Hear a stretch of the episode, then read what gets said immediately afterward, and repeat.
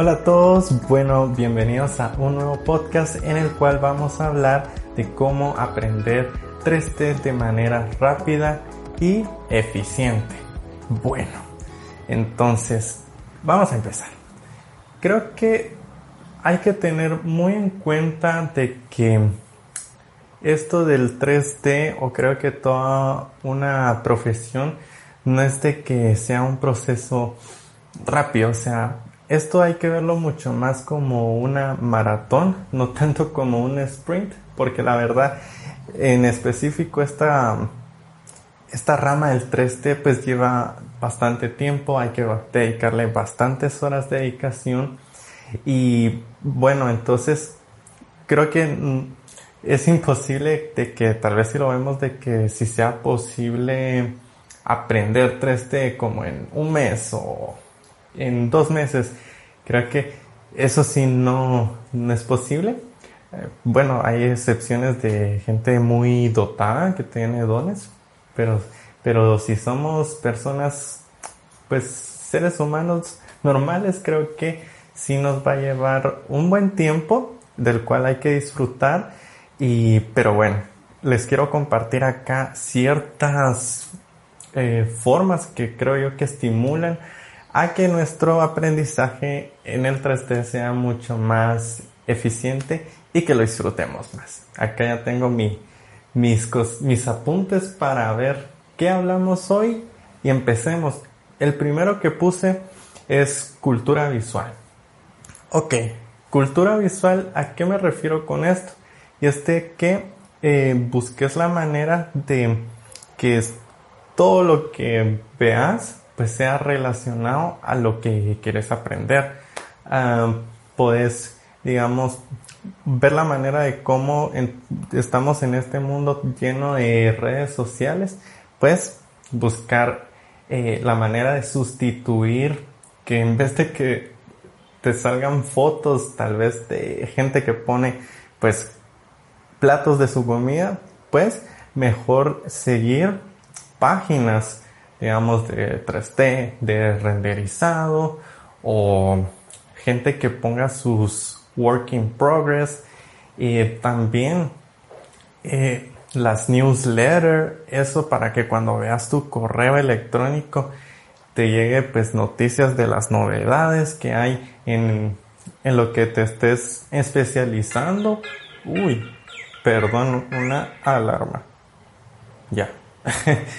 Y bueno, entonces es importante de que tengamos esto del 3D que nos llegue así, al igual de que como tenemos eh, estos, eh, el feed, digamos, de, de Facebook o de YouTube, pues que lo llenemos del contenido que nos va a enriquecer más de nuestro conocimiento. Y es que esto ayuda un montón, o a mí en lo personal me ayuda un montón porque a veces cuando veo eh, tal vez el feed de YouTube y veo que me salen cosas de 3D, como que al rato me dan ganas de, ah, es que tengo ganas de, crear algo en 3D o quiero aprender un tutorial o, cosas por el estilo. Mientras que creo que eso es lo malo a veces de, de pues estas plataformas de las redes sociales que nos pueden dar, o sea, como todo en la vida, pues hay, está esta, las dos caras de la moneda, ¿verdad? Donde, poniendo el ejemplo en redes sociales, podemos tener información de mucha, mucha calidad, pero también nos puede llegar a distraer un montón. Y lo malo es de que, como decía antes, pueda que tengamos, o sea, en nuestro feed nos esté llegando eh, contenido de gente que ni le hablamos y, y para qué queremos saber de, de, su vida, ¿verdad? Sí. Entonces, buscar esa manera de cómo reemplazar eh, el contenido que, que, consumimos y que siempre esté alineado a, a, lo que queremos aprender. Creo que eso es una gran herramienta, el estarnos empapando constantemente, digamos, de, estos, de estos estímulos para que nos dé más ganas de estar aprendiendo y de estar viendo las novedades, como te decía, en los newsletters, también aplicaciones como Medium. Medium es como una aplicación pero más de artículos de, lectura.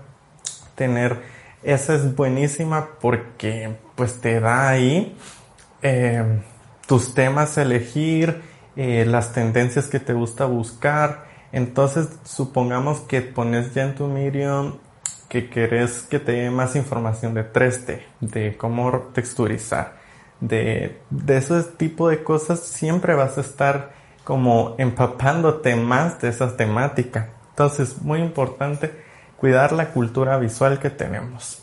Y bueno, vamos a ver el otro tema es concursos.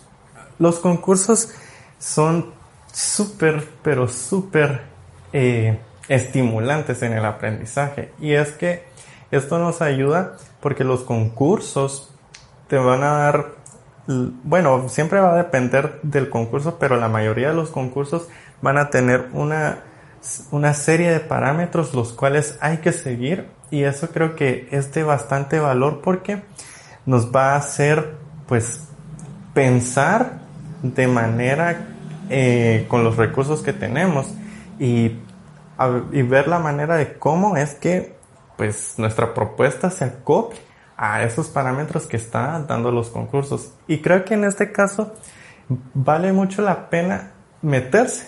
Y aunque no ganemos, no importa, ganamos un montón de experiencia para que también conozcamos a bastantes personas que nos aporten en ese, eh, en ese periodo que hacemos el concurso.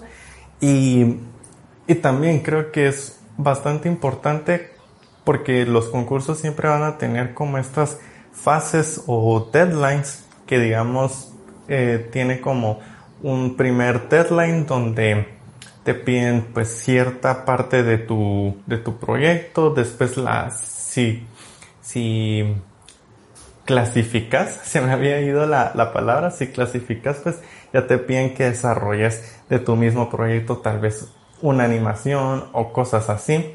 Entonces creo que es bastante enriquecedor eh, optar por un concurso y ahora en internet creo que es bastante fácil encontrar concursos. En ArtStation ponen bastantes concursos también en eh, este chico Punisher Clinton Jones eh, pone los, los concursos hay uno peladísimo que es el de alternate realities y también hay bastantes youtubers que dejan pues estos challenges en los cuales creo que vale bastante la pena y es de gran aprendizaje porque eh, igual tenemos estas deadlines que nos van a hacer salirnos de nuestra zona de confort, que eso es súper importante. Em, entonces, concursos, creo que, como te decía, esto de los parámetros eh, nos va a hacer decir, bueno, está este, esta cantidad de, de cosas y vamos a ver la manera de, de, cómo hacerlo. Creo que eso, eso es lo, lo bastante cool de meterse a concursos. Entonces, eh, métete a un concurso. Ahora, el otro sería ponte retos. Esto, eh, ponte retos es bastante importante y te voy a poner un ejemplo de cómo lo veo yo. Digamos, pudiéramos ponernos el reto de decir, bueno, voy a generar eh, una escena, pero en esta escena tal vez solo el reto va a ser de que sea un render donde todos los elementos sean color azul, por así decirlo. Vamos a aprender. Entonces, este reto nos va a poner a pensar, bueno, eh, tonalidades de azules, cómo comunicar el azul con la iluminación de una mejor manera, eh, lo que quiero transmitir, las temperaturas. Creo que eh, eso es bastante interesante. Y también hasta hay canales de, YouTube donde se ponen pues los retos, ¿verdad? Eh, supongamos, me gustó mucho uno que vi de Austin McConnell, que él, en realidad pues él no es como un artista 3D, pero es un cineasta y hizo un reto en el cual dijo, decía así como, puedo hacer una película animada en 48 horas y eh, sin, sin él ser un animador 3D logró hacer un montón de cosas con Unity, con iClone. Entonces, ese tipo de retos eh, ayudan un montón para, de igual forma, sacarnos de nuestra zona de confort. Estamos poniendo unos parámetros. Creo que también ahí estamos eh, fortaleciendo el músculo de nuestra creatividad, porque eh, puede ser tantos retos que tú te los eh, imagines o puedes ver de, otras personas qué es lo que te inspira a hacer, ¿verdad? Entonces, los retos, bastante importante y, son súper divertidos. A mi parecer, siento que son súper divertidos. Ahora, tutoriales proyecto. Este de acá es, eh, ahorita te explico cómo lo veo yo y esto lo enlazo un poquito al, al, de los retos o puede ser concursos.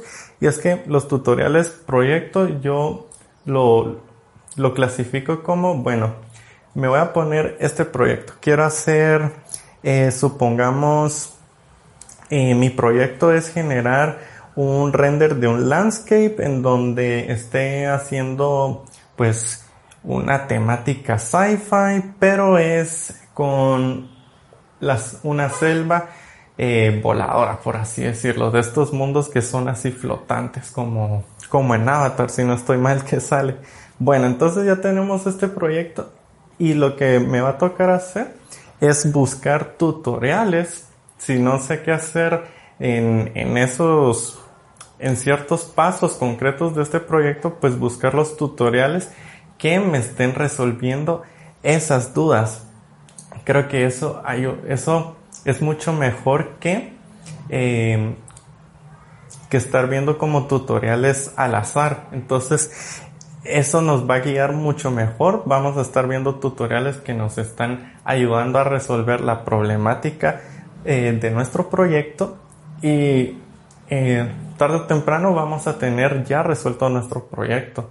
Y digamos, tal vez para que para ese proyecto vimos como 20 tutoriales, pero pum, ya quedamos con la experiencia de que ya tenemos un resultado. A comparación de que si solo viéramos como tutoriales, pum, pum, al azar, eh, pues esto siento que al menos como que sienta ciertos eh, caminos, porque el camino pues va a ser el de realizar nuestro proyecto y nos va, nos va a hacer sentir como más motivados, siento yo, ya que vamos a tener nuestro proyecto hecho. Entonces, muy importante, los proyectos tutoriales. Ok, y aquí vamos a entrar a esto que, que es aprende lo esencial y no lo que tienes que. Y acá quiero poner un ejemplo mío, porque yo cuando empecé quería aprender literal todos los programas la razón por la que quería aprender todos los programas porque sentía que para ser como un buen artista, por así decirlo, tenía que saberme sí o sí todos. ¿Y qué es lo que me pasó? Que no es imposible cuando comenzaba a aprender, eh, cuando ya sabía uno y comenzaba a aprender el otro, se me comenzaba a olvidar el otro y, así me iba. Entonces es imposible abarcar todo creo que no, no es sustentable. Es mejor mm, aprender lo que, lo que es esencial y que resuelva tus necesidades. Ya lo he comentado en el podcast de, de los programas esto mismo. Y esto también de aprender lo esencial y no lo que tienes que, también va a que muchas veces pensamos que tenemos que aprendernos hasta así como llegamos a, querer aprenderlo todo que decimos, bueno, voy a agarrar hasta el manual y es que me tengo que, saber todo. Y no, no, no creo que sea necesario, ya que, eh, y esto lo pone muy bien eh, en este libro que se llama The Four Hour Week de, de Tim Ferriss. Este libro lo que dice, pone la, el, una regla que se llama Pareto's Law, o sea, la ley de Pareto, y pone que eh, un porcentaje, pone el 80% y 20%. Entonces, ¿por qué está el 80% y el 20%? Porque se dice en este libro de que muchas veces el 20% de, de lo que hagamos puede darnos un 80% de resultados. Entonces a esto eh, lo podemos trasladar al, mundo del 3D porque en realidad del 3D no es necesario que nos aprendamos todo, todo, todo y van a ver que podemos eh, sintetizar todo y, hacerlo de la mejor manera y como más cómodos nos sintamos y nos va a dar mejores resultados que a comparación de que nos aprendamos eh, pongamos el ejemplo digamos en Blender de que digamos bueno quiero aprenderme todos, todos los nodos.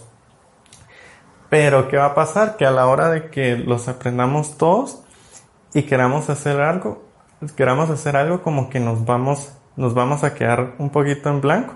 Porque no hemos visto la manera de poner en práctica esos nodos. O sea, digamos, en qué mejor ocasión me va a aplicar un nodo y, y ese tipo de cuestiones. Entonces, es mucho mejor aprender lo esencial que aprendérselo todo. Y otra cosa, ¿por qué solo aprender lo esencial? Porque si, si nos aprendemos todo, ya sabemos que al cabo de una semana o dos se nos va a estar parando o olvidando tal vez un que un 75% de lo que aprendimos. Creo que es mucho mejor pues sintetizar. Y esto nos ayuda un montón a poner en práctica, pues ir descartando las cosas que no, no, no, no nos sirven y pues poner en acción las que sí nos van a servir. Y esa es otra, otra gran, eh, otra gran cuestión que dice en este libro que es hay que invertir el tiempo en ver qué acciones pues son las que puedo eh, como optimizar para hacer mejores resultados. Y bueno, pues ahí también hay que invertir un poquito de tiempo en ver, bueno, esto, supongamos, eh, estos modelos de acá, digamos que estamos haciendo un entorno y queremos poner pues ciertos, eh, no sé, como picnics o, o digamos que estamos en un parque y queremos poner que el pan y así pues ¿qué sería lo mejor? Que optimicemos los tiempos y busquemos assets en vez de, estar modelándolo todo. Y ahí es cuando, pues, un, un trabajo que le invertamos tal vez un 20% eh, nos va a dar de resultados, eh, pues, un 80%. Y esto es importante verlo de esta manera porque muchas veces nos complicamos tanto que podemos hacer este, este mm, balance al revés, o sea, podemos estar haciendo cosas, trabajando cosas que nos lleven un 80% de trabajo y al final nos paren dando un 20% de resultados. Entonces, tomar muy en cuenta esto del, del Pareto Slow. Como siempre voy a estar dejando los links a pues los libros, eh, videos que, que vaya diciendo. Entonces, vamos a pasar al otro tema y bueno, es el arte del fracaso, el arte del fracaso. Muchas veces creo que esto nos impide pues como que aprender de manera rápida porque decimos, bueno, es que me da miedo tal vez como que tenés una idea en mente y la querés como concretizar, pero sabes que entre el lapso, digamos, la distancia que hay entre tu idea y que esa idea se haga realidad, pues es una serie de, de trabajos. En realidad es ponerse a trabajar. Y ahí es cuando ya nos comienza a llegar pues miedos de que vayamos a, a fracasar y que no sé, que, que vaya, que, que nunca salga el render o que tal vez eh, no sé, me puedo pensar, a mí me pasaba mucho que decía, ah, es que eso de ahí no lo puedo hacer porque tengo una compu de, baja calidad o cosas así. Y hubo una vez que me puse a hacerlo en, en la compu que tenía en aquellos tiempos y sí lo logré hacer.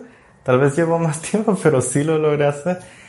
Entonces, creo que pues ese, esa mentalidad de, que vayamos a, fracasar en eso, ya nos está quitando la oportunidad de llegar a realizar nuestra meta.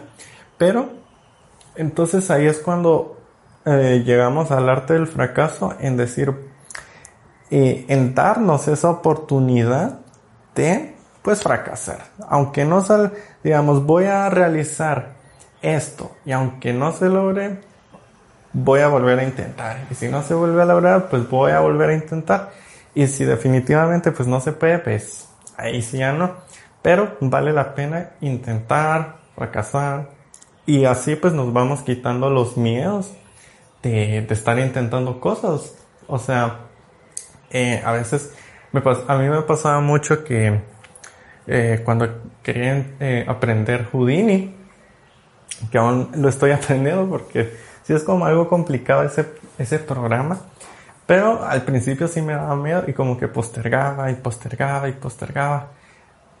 Pero hay que dar el paso. Aunque, aunque nuestra primera, nuestro primer trabajo o, proyecto render nos salga súper patito, hay que hacerlo. y esa es otra cosa que creo que vale mucho la pena que tu trabajo, a pesar de que se vean muy mal o como no muy mal, sino que muy novato, por así decirlo. Creo que vale mucho la pena de que te sientas orgulloso y, y no sé, hasta publicarlo. Creo que eso hasta te, te quita el miedo de decir, bueno, eh, yo así voy en mi proceso, acá está, y ¡fum! Miren cómo, cómo, cómo quedó y sentirte bien por, por haberlo cumplido porque la mayoría de personas ni hubieran dado el paso a, empezar a crear. Entonces es muy importante publicar los trabajos a pesar de que estén mal. Y en mi caso yo hago mucho eso, digamos, a pesar de que, de que mm, se vean malas cosas, yo me gusta publicarlo. Siento que a mí eso es lo que me quita esos miedos de, de decir, bueno, Muchas veces cuando comienzo las cosas digo, bueno, ya sé que estoy principiante en esto, no sé que a primera instancia no, voy a, no va a ser un resultado super guau, pero igual me voy a lanzar. Y pueden ver hasta en el canal de YouTube hay uno que se llama Mi primer Rigid eh, Bodies y Flip Fluids de, y es solo un, pequeño trabajo de Houdini que me llevó un montón. Eso sí, me llevó como unas dos semanas a hacerlo, pero es de solo una pelotita que se, que se vuelve líquido en un cubo. Y van a ver que, que se ve mal porque hasta está um, el render, el denoise o ese denoise no vi la manera de cómo hacer que funcionara bien y van a ver que hasta se ve así glitchado pero dije ah, ¿qué más está? Lo, voy a poner. Em, por, entonces creo que a pesar de que estás empezando, eh, siempre publica tus cosas y sentiste bastante alegre de que culminaste con los proyectos.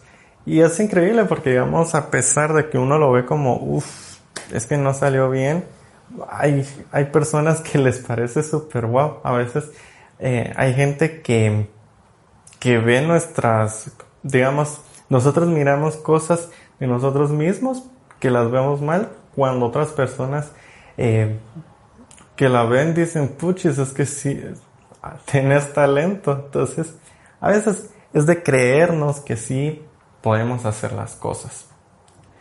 Por lo que el arte del fracaso, el fracaso creo que no hay que verlo con miedo, sino como un arte. Ahora, este de acá es súper...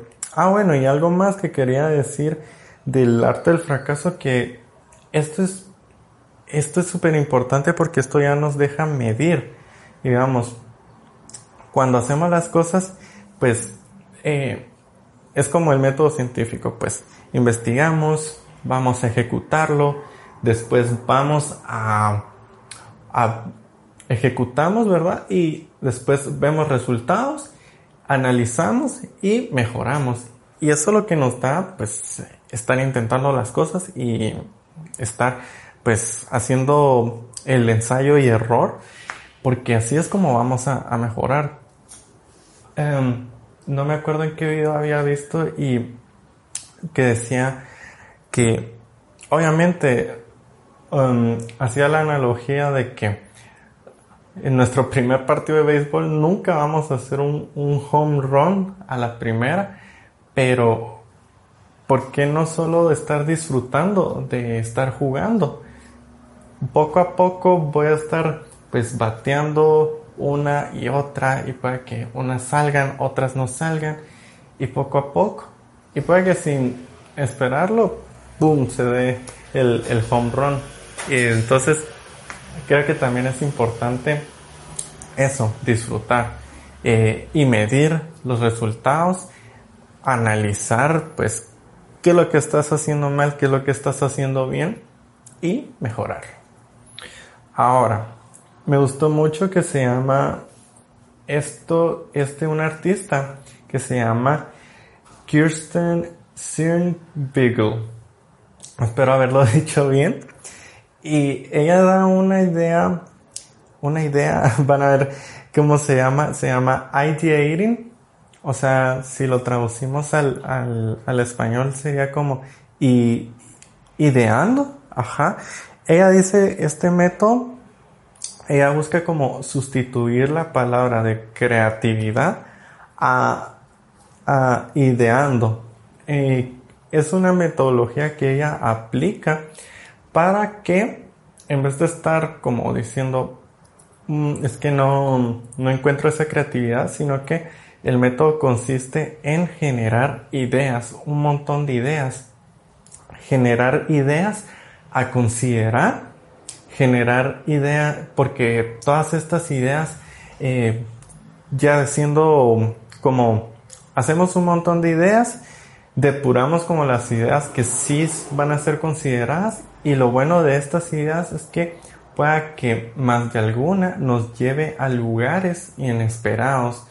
Y eso creo que es bastante potente porque si nunca como que hacemos este este ejercicio de tirar un montón de ideas pueda que nunca salga a luz la, la gran idea que tenés. Y esto siento que ayuda un montón a aprender de manera más eh, no rápida ni tampoco eficiente lo quiero decir, sino que de una manera mucho más de emotiva, ya que al ver que salga una idea que digas, oh, es que esta es la que tengo que hacer, como que ya se prende esa, esa, esa curiosidad y ese fuego que obviamente pues te va a hacer em, querer hacer aprender de, de eso. Mientras que regresando otra vez a cuando decíamos aprender lo que tienes que aprender, creo que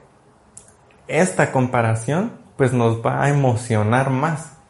A mí me gustó mucho esta, este concepto que ella decía y aparte este ejercicio aparte que nos da como ideas que pueden ser consideradas por, por consiguiente, siento que nos está ejercitando o elevando pues la creatividad. Y, y esa es otra cosa que muchas veces pensamos que será, o sea, el aprendizaje lo veo como que es mucho más eficiente cuando estamos aplicando muchas más cosas. ¿A qué me refiero con esto?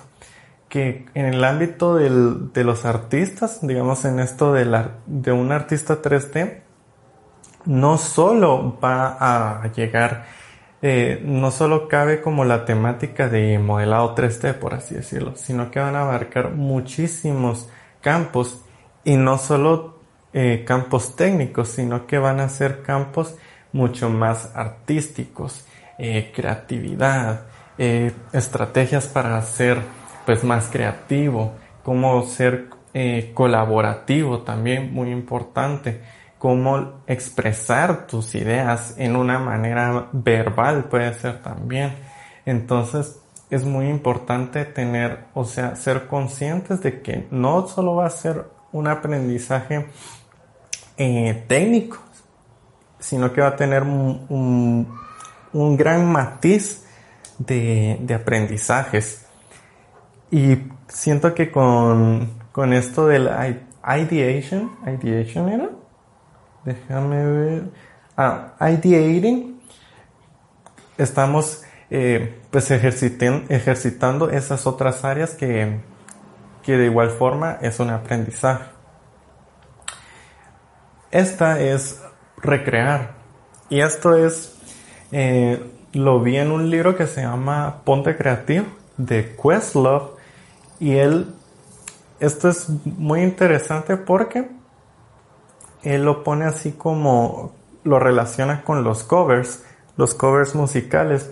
Ya sabemos que un cover musical es recrear una canción de, otro artista, que básicamente eh, como que a, a simple vista uno dice, pero eso es como plagiar. Pero en realidad no es así, sino que el simple hecho de recrear algo, vas a ver que te va a llevar un gran proceso de aprendizaje y pueda que en ese proceso estés sacando tu propio estilo y lo mezcles con el estilo de, de que puso el otro artista en esa obra. Y en realidad, recrear, pues, es como transformar una, pues, esa idea ya consolidada y transformarla como que en tu versión. Y es, yo, yo siento que es bastante potente porque podemos pensar, bueno, pero eso es como copiar, pero, pero no, porque quiera que no, nunca vamos a lograr, poniéndonos de ejemplo, eh, no sé, como que si queremos pintar igual a, a Caravaggio, por así decirlo, es que nunca vamos a lograr recrear esos mismos brochazos que él daba, tal vez como la misma fuerza que él daba en su brazo o su muñeca.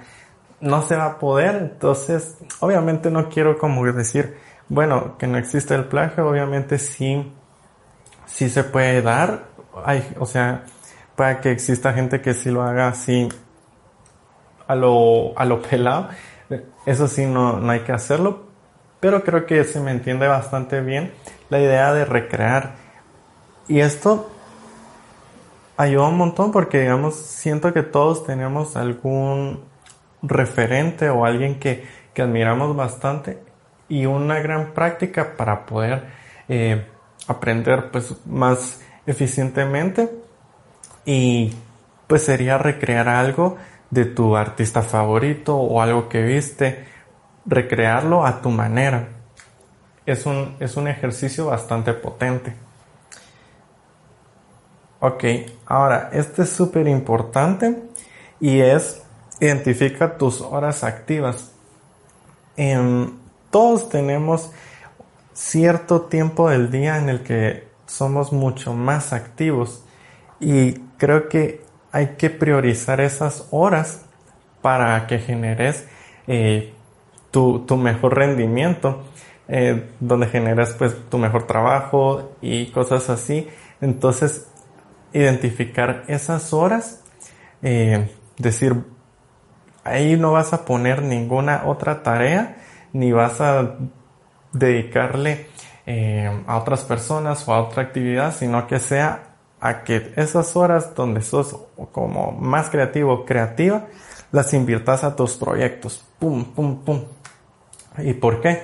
Porque obviamente vamos a estar haciendo las cosas mucho más rápido, mucho más motivados y es muy distinto a cuando trabajamos en horas que no nos sentimos como que tan en ese flow. Y ahí entra el, el tema que, bien lo decía Steven Kotler, él, él menciona este término de flow, que es un, e, ese momento donde estamos tan, pero tan enfocados en lo que estamos haciendo que ¡pum! Como que ya nuestro entorno desaparece y estamos solo enfocados en, en ese momento. Voy a dejar en la, en la descripción la charla que él tiene de Flow, es bastante buena y, e importante. Eso, dedicar esas horas a tus proyectos, priorizarlas y, y bueno, sacarles el, el máximo jugo de esas horas. Y esto lo relaciono a este otro punto, que es descansar. A veces pensamos que entre más hagamos cosas, y más cantidad de horas trabajemos, vamos a aprender mucho más, pero esto puede llegar a ser contraproducente porque es muy, muy complicado que se nos queden las cosas o que rindamos mejor si estamos cansados. Y digamos, eh, creo que cuando ya estamos como muy saturados y cansados, es muy costoso y va, vamos a tener, creo que ahí es cuando comienzan pues las desmotivaciones, las depresiones, la, la pereza. Entonces es mucho mejor descansar, o sea, hay que priorizar también el dormir.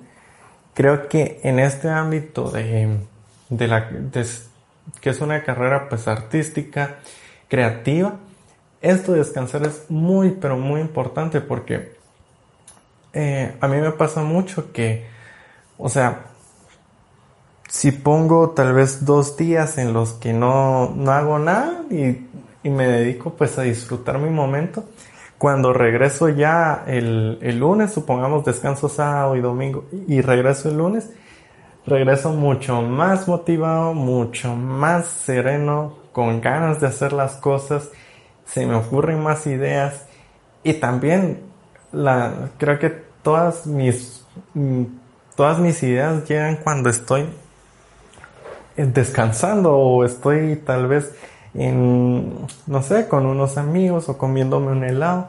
Ahí es cuando me, mi cabeza como que llegan las ideas así, pero así al flow, diría Steven Kotler.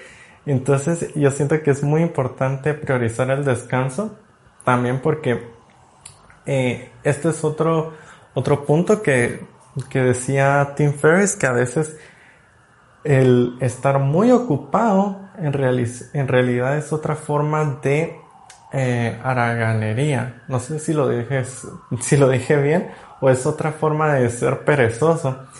¿Y por qué? Porque a veces nos bombardeamos de cosas que tal vez ni necesitamos hacer, pero lo buscamos para que nos veamos ocupados o y es que esa es otra cosa muy mala que a veces pensamos que por estar muy ocupados como que eso es cool, pero en realidad no, sino que eso solo nos va a llegar a hacer a quemarnos y no querer hacer más las cosas y solo a pasar un mal momento. Entonces, eh, pues Tim Ferriss dice que que esto de estar muy ocupado, pues es otra forma de ser perezoso porque eh, pues no buscamos hacer lo esencial. Y a veces lo esencial pues también es, es descansar para que nuestra mente pues sea mucho más creativa. Y bueno, creo que también eh, pues tenemos eh, estos momentos de descanso, nos dan pues como que nos fluyen más las ideas y acá entra algo que es bastante interesante, que es el eustrés. Y eso, eso es muy interesante esta palabra porque es como estrés, pero con eu. Y esta es una palabra que si la buscan sí es, es real y es el, el estrés sano, podemos decirlo. Y es la mezcla entre euforia y estrés. Y va a ser esto veámoslo de la siguiente manera. Muchas veces, no, no sé si les ha pasado, pero que tal vez tienen una, un proyecto. Y pasa que es, lo tienen un mes y así. Y cuando ya se acerca la, la entrega, tal vez a la semana, ¡pum! Corremos a hacerlo. Entonces, aquí también Tim Ferriss dice que este es como el estrés sano, que a veces eh, nos somos mucho más activos cuando tenemos como que este, este lapso corto en donde ya tenemos que, que entregar las cosas y, y, cosas así. O, o, nos pasa, ¿verdad? En un, en un examen cuando ya casi van a recoger las cosas, ¡pum! Como que fluye todo y somos mucho más rápidos. Entonces, estos momentos de adrenalina y, y de estrés, pues, llegan a ser, eh, pues, sanos. Pueden llegarnos a motivar. Pero acá pues sí hay que diferenciar y también está el otro estrés que es distress, si no estoy mal, lo definí así, pero este estrés sí ya es el que mm, de una vez nos puede quemar y es digamos pues cosas como que no muy realistas, digamos un proyecto que que nos puede llevar, supongamos que hacemos un film de animación 3D. Sabemos que estos pueden llegar a ser de 5 años. Pero imaginémonos que nos lo piden, que sabemos que va a durar 5 años. Pongamos un filme así. Pero nos están presionando que lo quieren en 2 años y medio. Ahí ya se puede generar un, un, un distress, o sea, un estrés que no es sano, que nos puede llegar a, a afectar hasta los que nos están, a las personas que nos rodean. Entonces creo que es bastante importante diferenciar estas dos. El estrés lo podemos ver también eh, a la hora de que generemos nuestras, nuestras deadlines o nuestras entregas en buscar que, bueno, sé que esto eh, como que no holgar mucho nuestros, nuestras, nuestras entregas, sino que buscar la manera de cómo hacer que entremos en ese, en ese eustrés, en ese flow del eustrés, cómo hacer que, bueno, siento que, que en dos semanas si me lo pongo el proyecto que quiero hacer, pues entro en ese estado mental, ¿verdad? Y no, y no decir, y no ponernos entregas que entren en, en el otro tipo de estrés, que es el, el distrés. Entonces, porque a, mí me pasa muchas veces que, digamos, digo, bueno, voy a dejar este proyecto tal vez para unas mis, unos dos meses, supongamos. Y puede que lo holgué mucho que, pum, pasan los días y no hago nada y, wow. Y,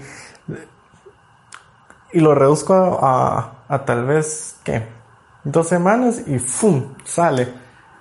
Y es porque entro como en ese estado de, adrenalina y de, ritmo y como de, de rapidez. Entonces, ver la manera de cómo consolidar y buscar hacer eh, esas condiciones para que entremos en ese estado. Y eso, ese es otra, otro, otro tema en el cual entramos en la ilusión de las ocho horas esta ilusión de las ocho horas lo que dice este que, o sea, las ocho horas es un, un trabajo a tiempo completo, ¿verdad? Y lo que dice esta, esta ilusión es de que, bueno, o sea, en realidad todos los trabajos o todas las actividades hay que hacerlas en ocho horas. Y en realidad, no, o sea, hay muchísimas cosas que las podemos hacer en un menor lapso de tiempo. ¿Y qué pasa cuando a veces nos ponen que en ocho horas un trabajo?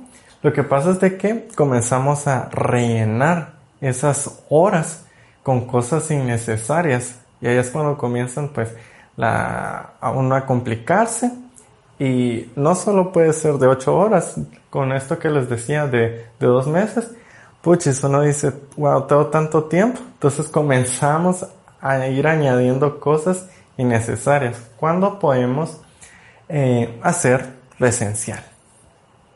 Muy bien, el eustrés. Ahora, relacionarse con personas que te aporten. Y esto es muy importante porque creo que es bastante importante que nos relacionamos con personas que de nuestro mismo, que tal vez tengan como la misma visión, que estén aprendiendo hasta las mismas cosas.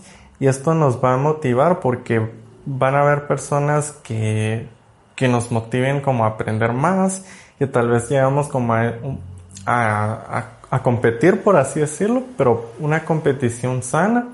Y, y también, digamos, si hay alguien que sabe una cosa y yo no lo sé, pues me puede ayudar esa persona y viceversa. Y acá es importante discernir, discernir en que no caigamos pues con personas que en realidad con esto de la, de la competición podemos llegar a, a tal vez compararnos o digamos que ya el aprendizaje ya ni sea como enriquecedor o que lo estemos disfrutando, sino que lo que estamos buscando es como, ah, poder, poderle ganarle al otro o, no sé.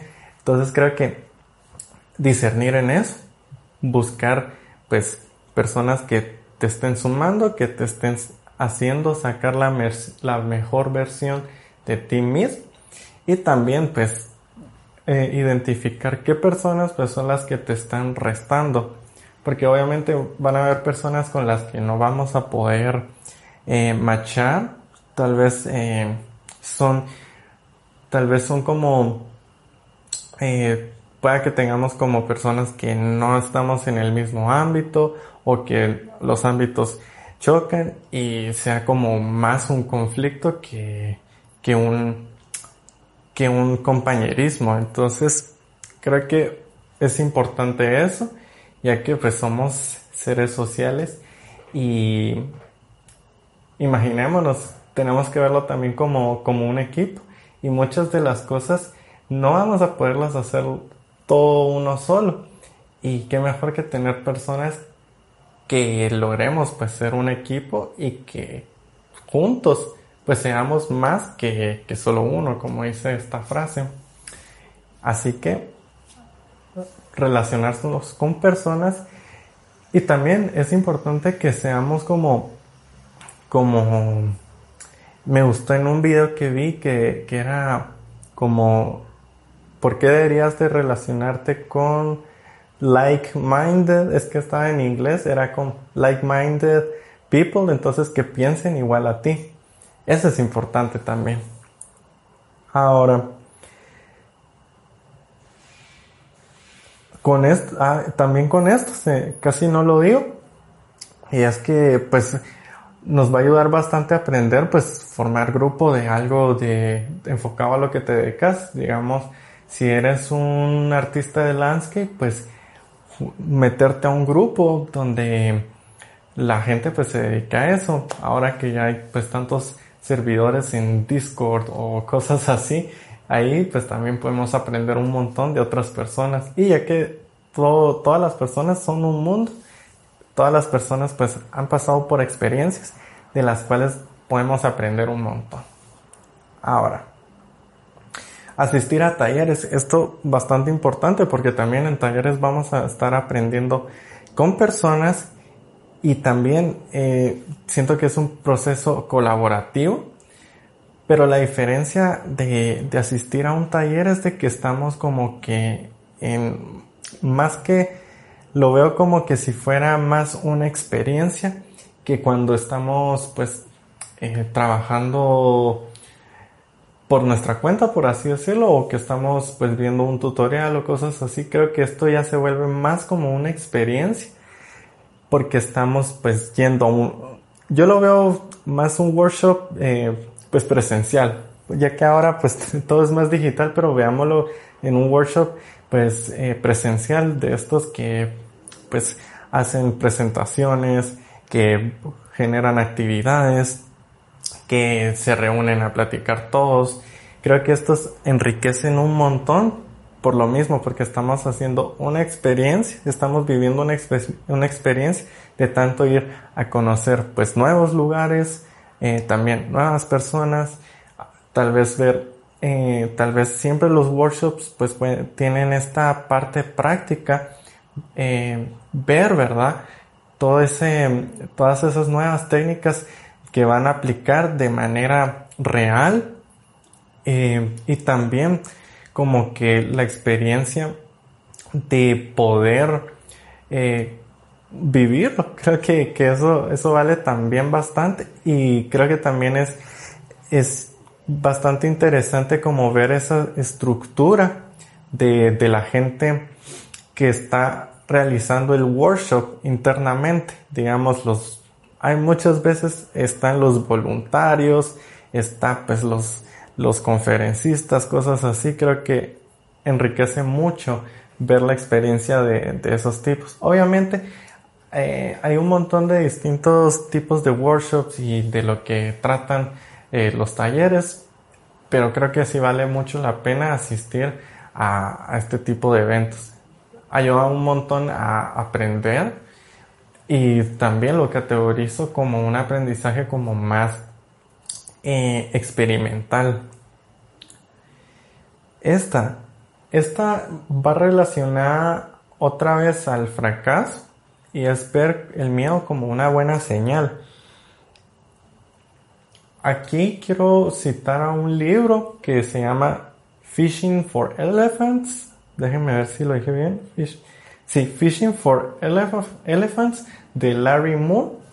Y básicamente lo que dice este es un libro pues dedicado a, la creatividad, a aprendizaje, a, cómo concretizar pues nuestras ideas creativas. Y básicamente lo que dice Larry Moore, que es, que es como la frase pilar de lo que es el libro, es de que pues hay que entender un poquito pues nuestro proceso. Pero lo más importante es de que nos permitamos jugar y explorar sin tener miedo. Y creo que esto nos ayuda un montón eh, el, explorar y, y experimentar sin miedo cosas nuevas. O sea, muchas veces lo que nos frena en realidad es como estar en, en campos nuevos o siempre sentimos como esa resistencia cuando se nos presenta hasta nuestras propias ideas que decimos, uh, se me ocurrió esta idea, pero nunca he hecho esto y como que tenemos una mente muy rígida de decir, oh, es que no me sé esto, pero eh, lo vemos muy rígido en el sentido de que decimos como no sé, no va a ser algo que voy a voy a disfrutar, por así decirlo, o que no va a ser como en relación a, a jugar. Y es importante verlo más como un juego cuando sentimos el, como ese miedo a, intentar nuevas cosas, sino que verlo más como un nuevo juego que vamos a explorar. Creo que vamos muy bien, espero que, que, estén pasando bastante bien este podcast. Yo me la estoy pasando bien. Aún, aún faltan varios temillas. Y bueno, vamos a hablar ahora del de un tema que quise poner y es el de críticas. Pero veámoslo más como un como una retroalimentación. Esta siento que es muy importante ver el punto de vista de otras personas.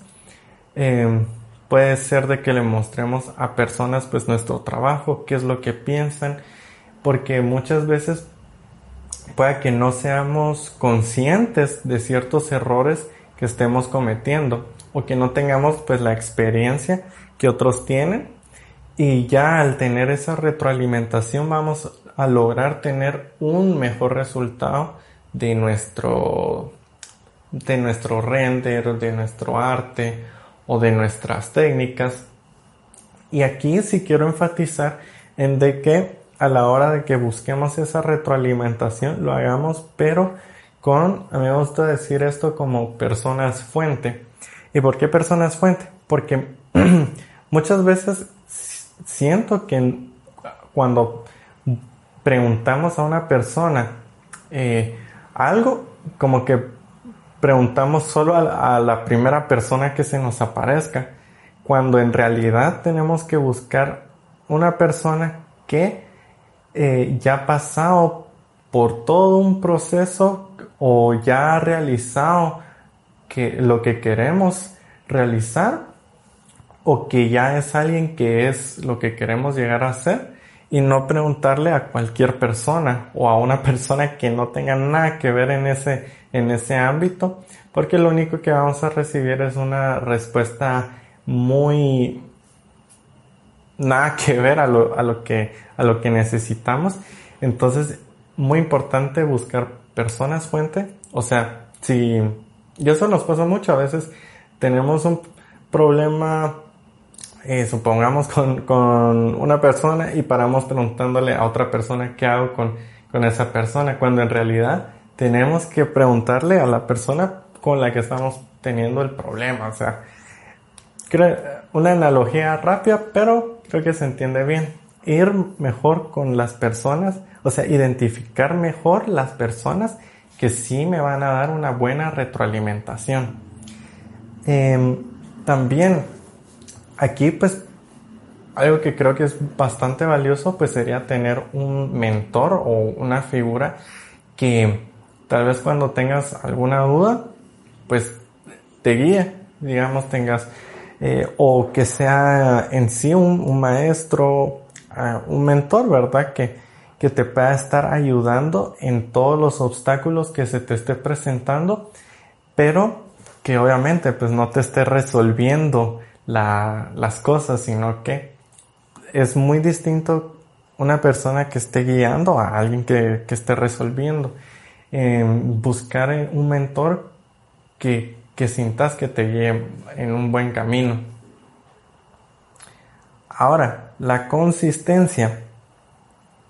Esta es, yo creo que igual como regresando al tema de, buscar nuestras horas activas, la consistencia la veo mucho más como em, van a haber días en los que que no sintamos pero así ni la menor gana de hacer algo. Y ahí creo que es cuando entra la consistencia en de que tenemos que hacer eh, eso. Y aquí me gusta mucho este método que se llama el método Kaizen que es pues la mejora constante a pequeños incrementos y es buscar o ponernos acciones que sean tan pequeñas pero tan pequeñas que sea imposible no hacerlas. Obviamente eh, van a haber pues días que no queremos hacer nada pero podemos hacer más de alguna cosita que nos va a aportar en, en seguir pues siendo constantes, porque no todo el tiempo vamos a estar con, con, con ese flow, ¿verdad? Que, que dice Steven Kotler, o, o, tal vez va a haber un momento que no tenemos pues esas horas activas, ver la manera de cómo tener esa energía constante en la que ya a la hora de que sienta que no, no quiero hacer las cosas, ¡pum! Logro hacerlo porque es lo mismo que el ejercicio, o sea, si, si no ejercito y cosas así, o sea, digamos, si yo quiero, eh, no sé, tener como un buen rendimiento a la hora de, de sprintear, pues necesito entrenar. Y creo que eso es, es lo importante, porque si no, está esto de, de ser muy, ah, como que hacer las cosas muy a lo, en un momento dado, digamos, para que no, no hice nada en una semana, por así decirlo, y en un día, ¡pum!, hago todo. Y eso, quiera que no, puede llegar a quemar y puede como que ser muy, muy explosivo, no sé cómo decirlo, pero es como algo que a largo plazo no, no es como sustentable. Entonces, pues el Kaizen, este método, ir haciendo pequeños pasitos. Y aquí este método Kaizen pues es la analogía de esta historia que dice que se tiene pues este, es una historia taoísta en la que en la que está pues el maestro taoísta y el discípulo. Y al discípulo pues le toca hacer un viaje de 100 mil, 100 mil millas que a todos los los taoístas les, les toca hacer, pues en esa historia, ¿verdad? Les, les toca hacer. Y él pues se abruma un montón. Y dice, ah, es que es, es un montón. Y entonces pues llega este maestro taoísta y básicamente pues le da como dos tortazos en la cara diciéndole, no puedes como eh, abrumarte antes de, sin haber dado un paso antes. O sea, no has dado ningún paso y ya estás como que frustrado. Entonces lo que le dice es de que en realidad todo viaje, por más largo que sea, empieza con un pasito, después se da otro pasito y se da otro pasito para que o des varios pasos en un día para que en otros días pues te toque dar menos pasos, unos días te toque eh, tener reposo, pero se va disfrutando paso a paso ese camino. Por lo que yo creo, yo veo mucho más la consistencia así, porque creo que en esta cultura de hoy en día como que lo que más se busca es esa consistencia de ah, hazlo todo ya en un día, eh, tenés que trabajar 20 horas y no que si no haces 14 horas al día no vas a llegar a tus metas y que hay que dejarse la vida haciendo las cosas. Y creo que esto no es saludable en mi opinión ni y ya quita como que las, las ganas de disfrutar las cosas. Entonces, muy importante creo que ir paso a paso en, eh, como consistencia. Ahora, la práctica conscientemente. Muchas veces, o a mí me ha pasado de que tal vez como que ya, haga, ya domino una herramienta y para que ya estoy haciendo las cosas como automáticamente, ya mm, como que. Eh, así hasta lo inconsciente. Y creo que ahí ya entramos en un estado de que ya no estamos aprendiendo cosas porque lo estamos haciendo como autónomos. Y eh, aquí es cuando, aquí bien lo dice Andrew Price en una conferencia, él es el de Blender Guru, lo dice en una conferencia de si no estoy mal, se llamaba como los 10 hábitos de un artista efectivo. Y él dice que cuando veamos que estamos haciendo las cosas como de una manera inconsciente, porque ya las dominamos muy bien, creo que hay que parar y tomar conciencia.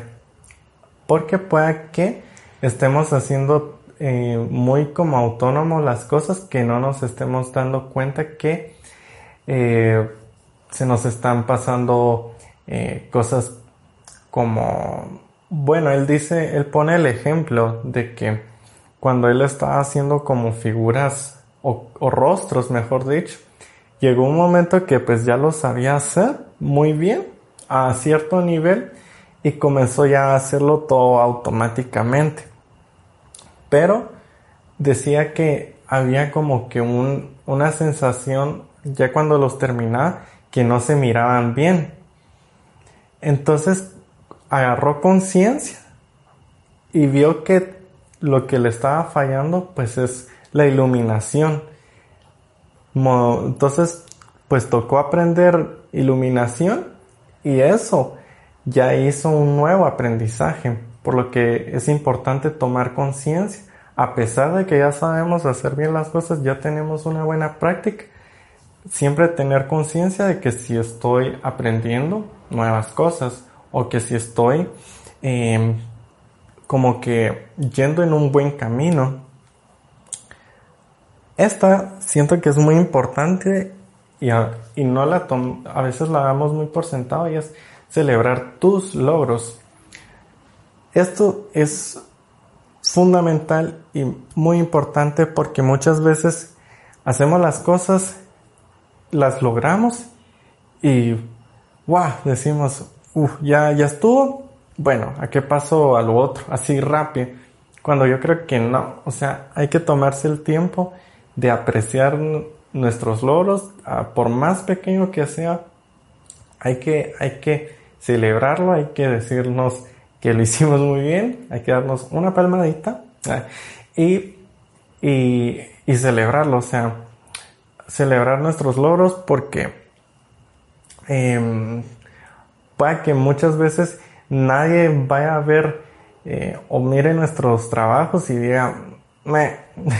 entonces hay que ignorar pues todos, eh, como que todo, que alguien nos diga que está bien o que está mal, sino que lo más importante es de que para ti haya sido un logro. No importa que para las otras personas no lo sea, sino que para ti sea un logro y, y o sea, creo que es importante decirlo a uno mismo, que, que bien lo ha hecho uno. Esto pues nos va a motivar eh, y creo que se va a reflejar cuando ya lo vemos en otras personas, digamos, muchas veces creo que damos por sentado el talento de otras personas pero también hay que decirle a las otras personas cuando eh, hicieron algo muy bien, igual por más pequeño que sea, hay que, hay que decírselo, porque a veces creo que también caemos mucho en de que vemos como en ArtStation, digamos, obviamente en ArtStation va, va a estar el arte de todos los veteranos de, de ILM y de Weta poniendo sus, sus proyectos y ya sentimos que eh, hasta ese nivel tienen que llegar todos los proyectos. Y no, o sea, creo que, que muchas cosas, digamos, pongámoslo de esta manera, o sea, obviamente esas personas si le pusiéramos como que un cronómetro de cuántas horas han invertido haciendo ese trabajo, pues va a salir un montón de horas y obviamente llegan a esos resultados por la gran cantidad de horas que tienen de experiencia. Pero es eso mismo, o sea, esa gran cantidad de horas no hubieran llegado si no hubieran hecho pues proyectos así como en el principio así chafitas o cosas que le salieran mal. Y creo que pues todos vamos a pasar por, ese proceso de, hacer cosas muy principiantes o muy novatas, después intermedias, y por qué no, pues celebrarlas, o sea, decir, bueno, esto yo sé que em, como principiante logré hacer esto, pero es que lo hice, o sea, mucha gente pues puede que ni lo intentó hacer y tú lo hiciste, entonces, qué mejor razón que, que celebrarlo. Y la última de todas, que creo que es la fundamental para aprender de manera eficiente, es disfrutar del camino, o sea, eh, porque si no estamos disfrutando, pues, ¿por qué lo estamos haciendo? Ver en realidad cuáles son los motivos por lo que estamos haciendo, porque creo que es fundamental que lo que hagamos estemos pasando un buen momento, que nos motive, que digamos al otro día yo quiera levantarme a hacer eso o que tal vez tenga la capacidad de de bueno pasar horas haciéndolo porque al final como les decía al principio esto es creo que como toda profesión pues hay que dedicarles horas y es tal vez eh, donde mayor tiempo vamos a estar dedicando nuestras horas, entonces, ¿por qué no disfrutar haciéndolas? Y bueno, entonces, hasta aquí quería compartir todos estos temas que creo que es lo que ayudan para mí en lo personal a aprender de manera rápida y eficiente. Obviamente no quiero decir que esto, esta es la manera definitiva, sino que pues espero que más de alguna con la que te identificas pues te sirva y, y que logres realizar pues de manera mucho más eficiente tu proceso de aprendizaje. Y bueno, te mando un fuerte abrazo y nos vemos en un próximo video.